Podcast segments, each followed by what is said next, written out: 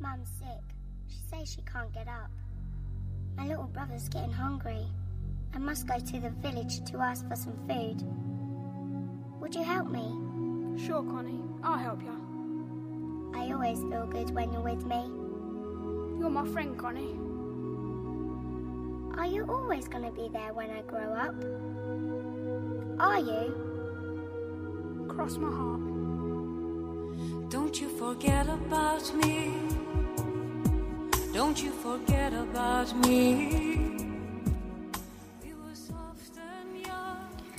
Good evening, everyone. This is FM 95.2, Zhejiang Normal University School Radio. Welcome to English Bridge, and I am today's broadcaster, Leanne. How do you like the little girl and little boy's voice? Did it remind you of your childhood? When was the last time you read a fairy tale? Maybe it's when you read a story to your little niece or nephew a couple of weeks ago. Or maybe it's a long time ago when you yourself was a child. And speaking of childhood, I believe one storyteller has accompanied many of us during those days. That is Andersen. When I was babysitting my niece, I refound the pleasure of reading Andersen's fairy tales. Those charming stories create a fantastic world where we all lingered and were never willing to leave. Therefore, today, I want to bring you back into that fairy world by reading a Andersen's story to you The Emperor's New Clothes.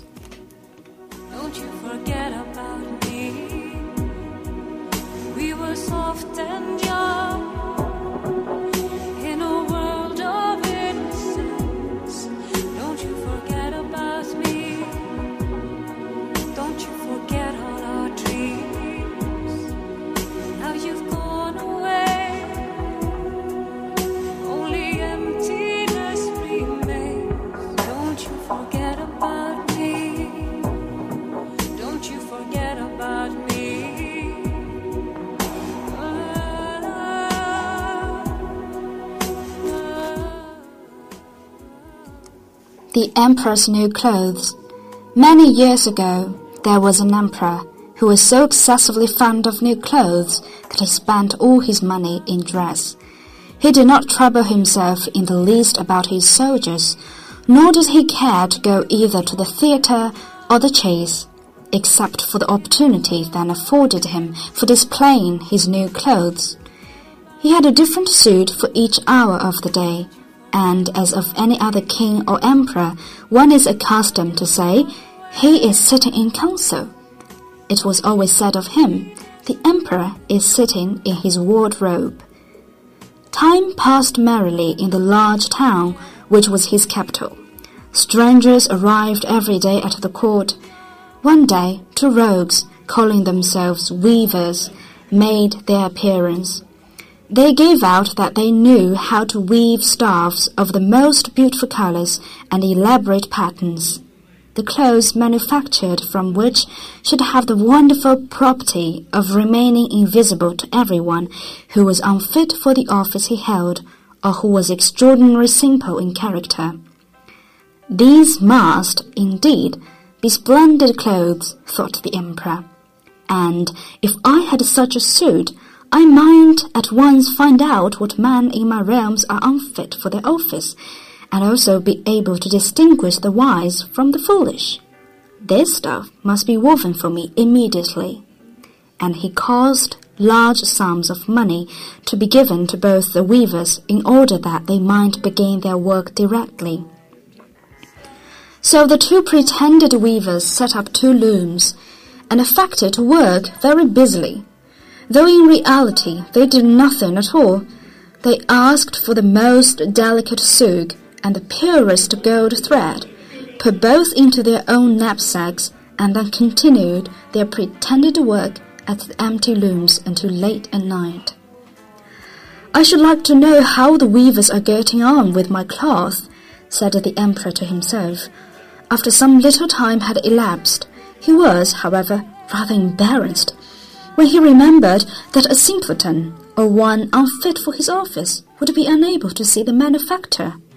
To be sure, he thought he had nothing to risk in his own person, but yet he would prefer sending somebody else to bring him intelligence about the weavers and their work.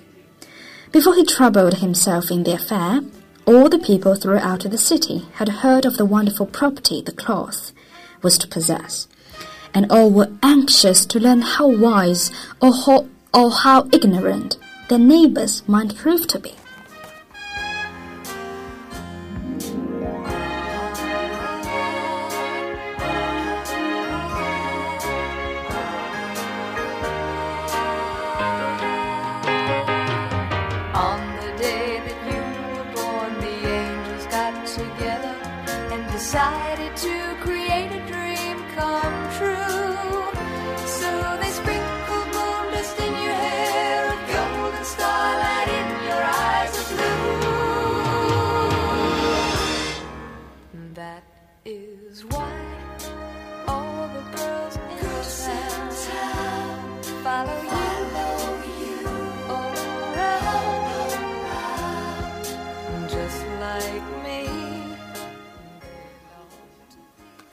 I will send my faithful old minister to the weavers, said the emperor at last.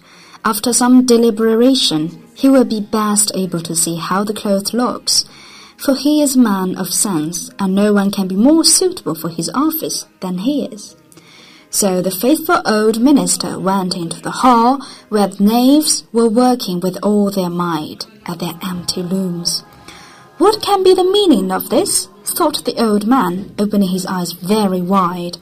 I cannot discover the least bit of thread on the looms. However, he did not express his thoughts aloud.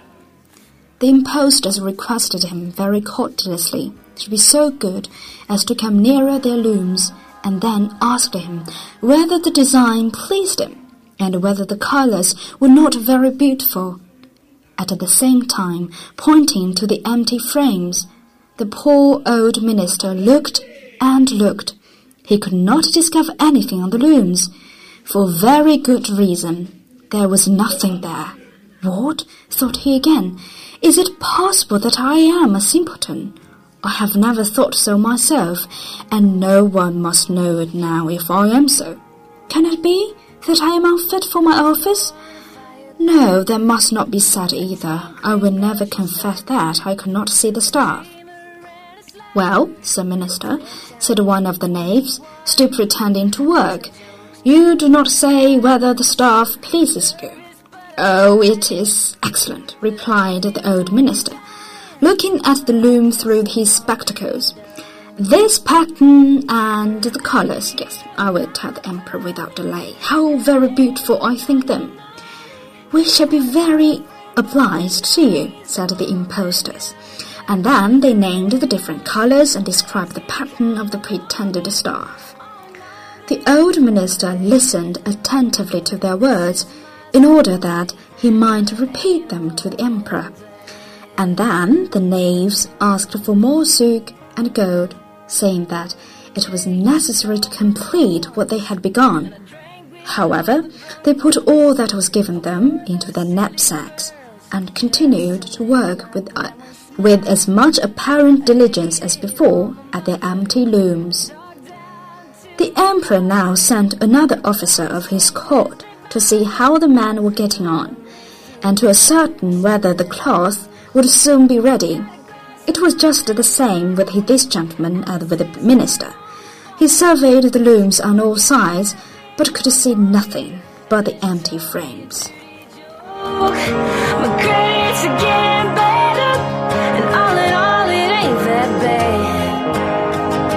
Is my story,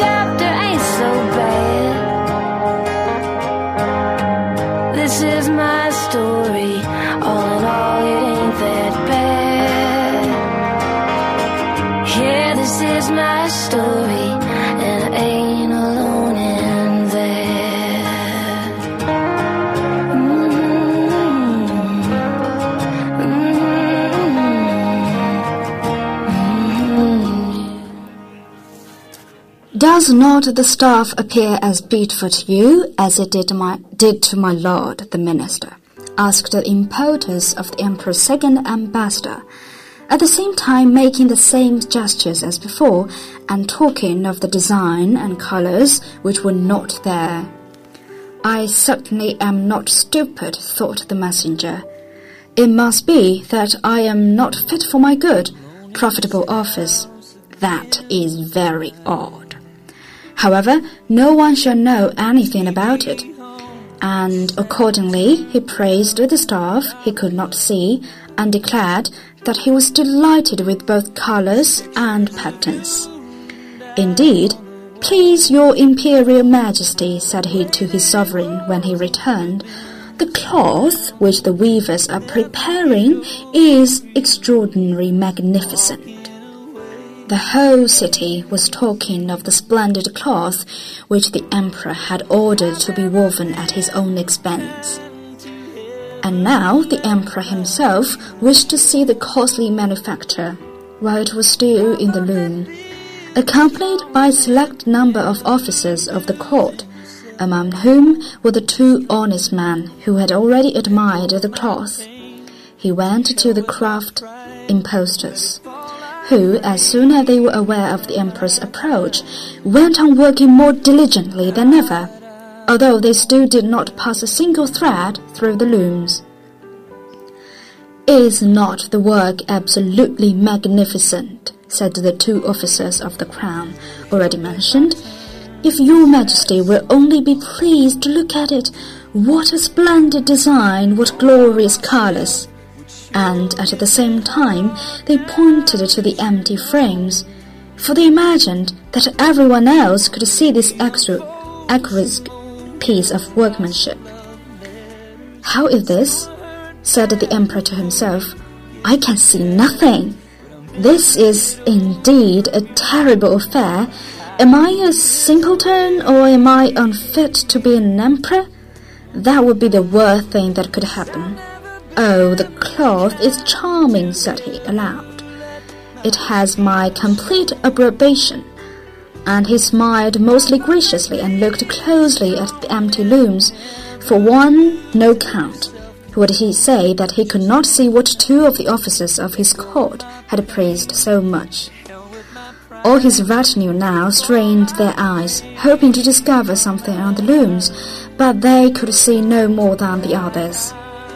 Nevertheless, they all exclaimed, Oh, how beautiful! And advised His Majesty to have some new clothes made from this splendid material for the approaching procession.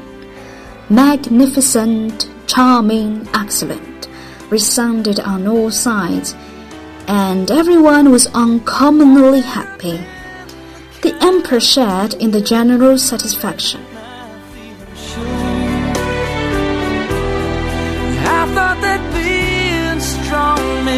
Never losing your self-control But I'm just drunk enough to let go of my pain. To hell with this pride, let it fall like rain from my eyes.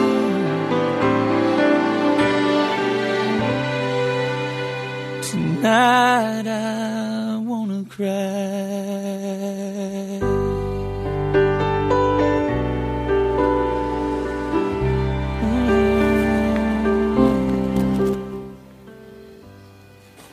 The emperor presented the impostors with a riband of an order of knighthood to be worn in their buttonholes and the title of Gentlemen Weavers. The rogues sat up the whole of the night before the day on which the procession was to take place, and had sixteen lights burning, so that everyone might see how anxious they were to finish the emperor's new suit. They pretend to roll the cloth off the looms, cut the air with their scissors, and sewed with the needles without any thread in them. See, cried they, at last the emperor's new clothes are ready. And now the emperor, with all the grandeurs of his court, came to the weavers, and the rogues raised their arms, as if in the act of holding something up, saying, Here are your majesty's trousers, here is the scarf, here is the mantle, The whole suit is as light as a cobweb. One might fancy one has nothing on at all. When dressed in it, that, however, is the great virtue of this delicate cloth.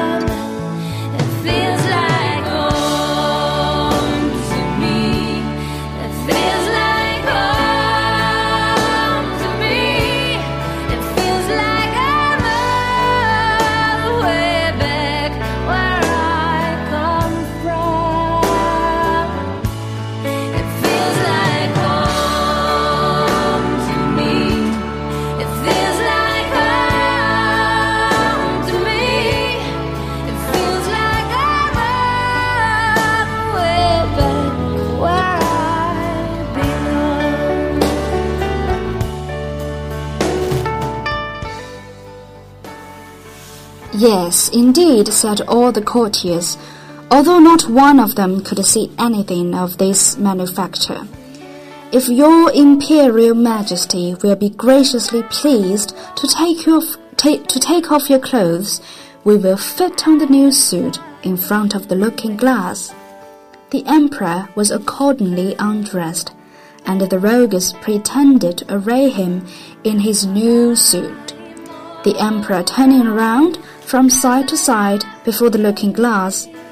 How splendid his majesty looks in his new clothes, and how well they fit.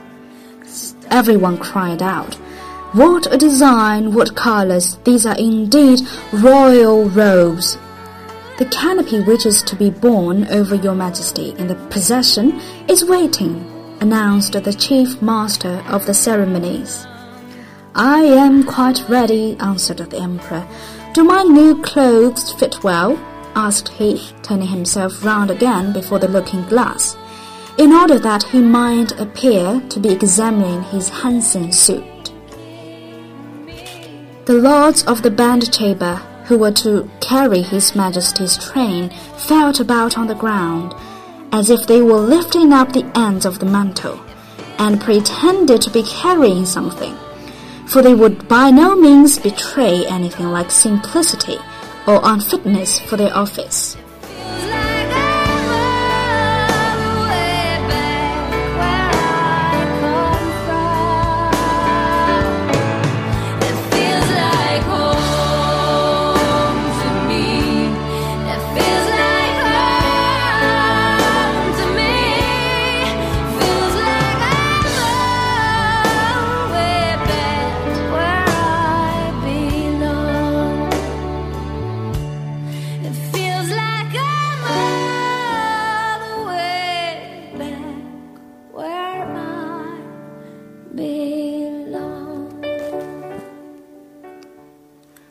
So now the emperor walked under his high canopy in the midst of the procession, through the streets of his capital, and all the people standing by and those at the windows cried out, Oh, how beautiful our emperor's new clothes! What a magnificent train there is to the mantle, and how gracefully the scarf hangs! In short, no one would allow that he could not see these much admired clothes, because in doing so he would have declared himself either a simpleton or unfit for his office. Certainly, none, none of the emperor's various suits had ever made so great an impression as these invisible ones. But the emperor has nothing at all, said the little child. Listen to the voice of innocence, exclaimed his father, and what the child had said was whispered from one to another. But he has nothing at all on, at last cried out all people. The emperor was vexed, for he knew that the people were right, but he thought the procession must go on now, and the lords of the bedchamber took greater pains than ever to appear holding up a train, although in reality there was no train to hold.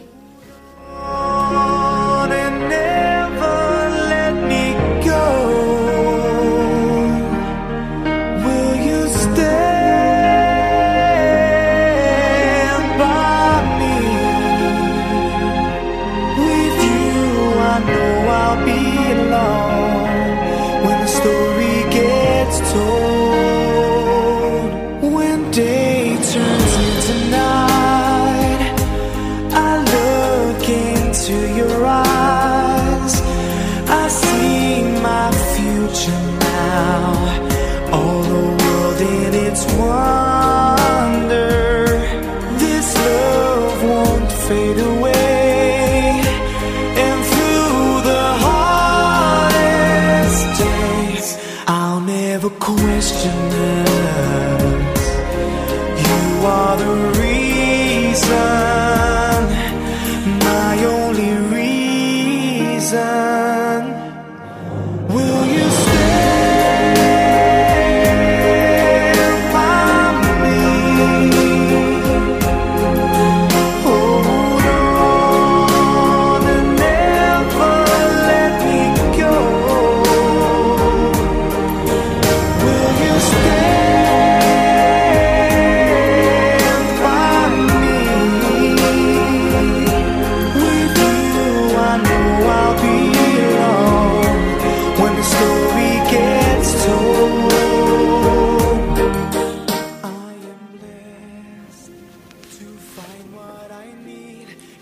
We are actually all very familiar with this story, but I felt quite different when I reread and retell this story. It does no harm to read some fantastic fairy tales even though we are university students. And actually, as a grown up, I found life can sometimes be, very depressing and dis disappointing, but you can always find some pleasure in a fairy tale. That's all for today's program. I hope that you like it. See you next time. Bye.